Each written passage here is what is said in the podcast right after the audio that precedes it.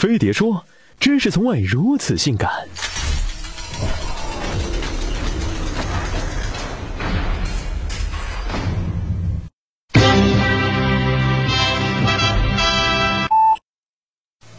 在中国，十三亿人能看什么片儿，不能看什么片儿，通常由三十七个人决定。他们来自电影审查委员会，简称电审会，隶属于广电总局的电影局。电审会最近一次公布成员名单是在两千零六年，成员有广电总局、人民检察院等国家机构的领导，以及高校学者和电影导演等，共三十七人，理论上任期两年。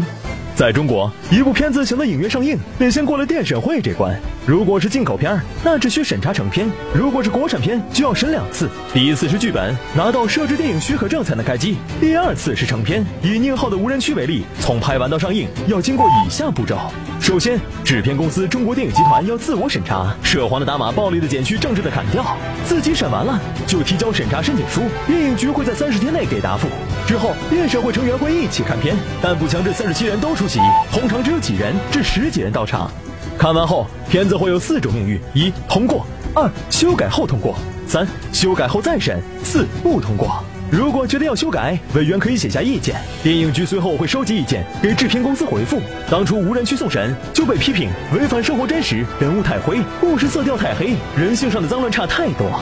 收到意见后，宁浩就要拿起剪刀，把不和谐的地方咔嚓掉，再送去复审。如果没问题，就能拿到电影公映许可证；如果还有问题，就继续修改。无人区在四年间历经六次删改，多次补拍，最后加了个正能量的结尾，才终于上映。删什么留什么，这样一小群人在小黑屋里弄出来的审查，往往让人哭笑不得。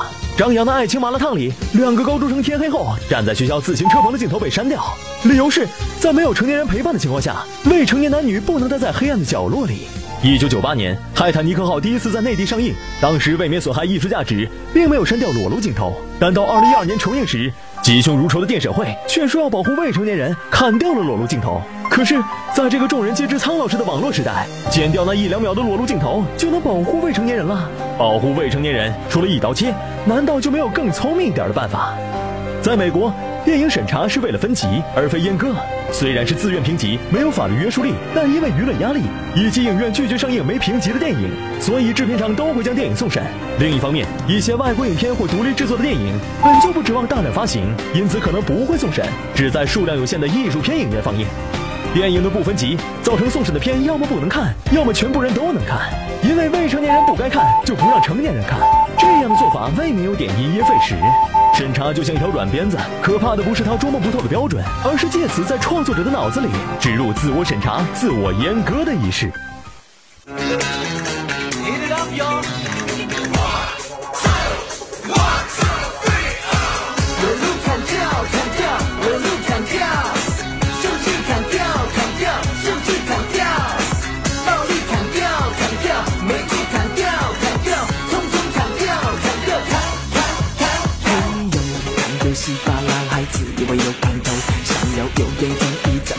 是。觉得很危险，再也看不下去。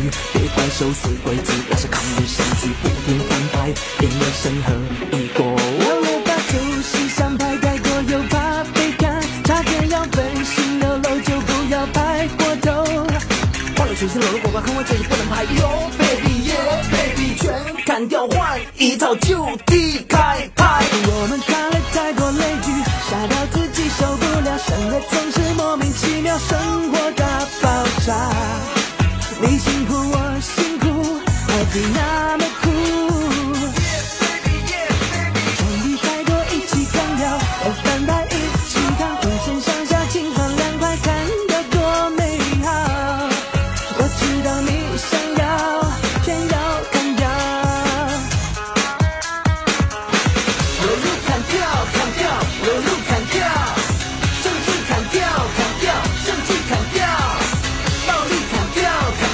Make it